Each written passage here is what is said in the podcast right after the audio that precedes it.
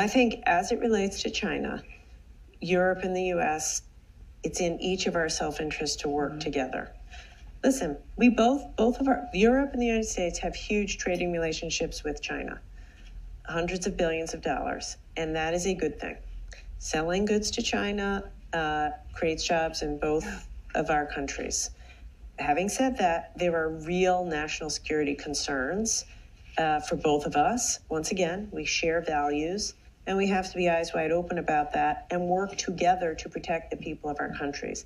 Export controls is a perfect example. Mm. We worked in a trilateral relationship, uh, in that case with the Japanese and Europeans and the United States, to deny China the most sophisticated uh, semiconductor equipment. We need to move in that direction. Uh, electric vehicles. Electric vehicles, we have to keep our eye on. The, the number of Chinese made electric vehicles being sold in Europe today is vastly more than even a year or two years mm-hmm. ago. Why is that? What is really going on in China? How is the government subsidizing the whole ecosystem? That's a trade distortion. Separately, there's a national security distortion. Tesla is not allowed, you can't drive a Tesla on certain parts of Chinese roads. They say for national security reasons. Well, think about mm-hmm. that.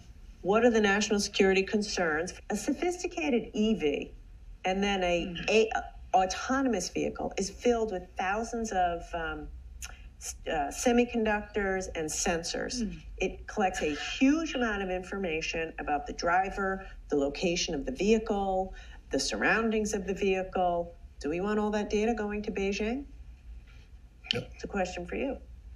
So, and it's a question for you. So I think that th- that's just one example. EVs, we could ask the same questions about semiconductors, many of which are made in China. US and European interests, economically, but even more important, national security, are really intertwined. And the way you do it, AI, chips, quantum, EVs, together.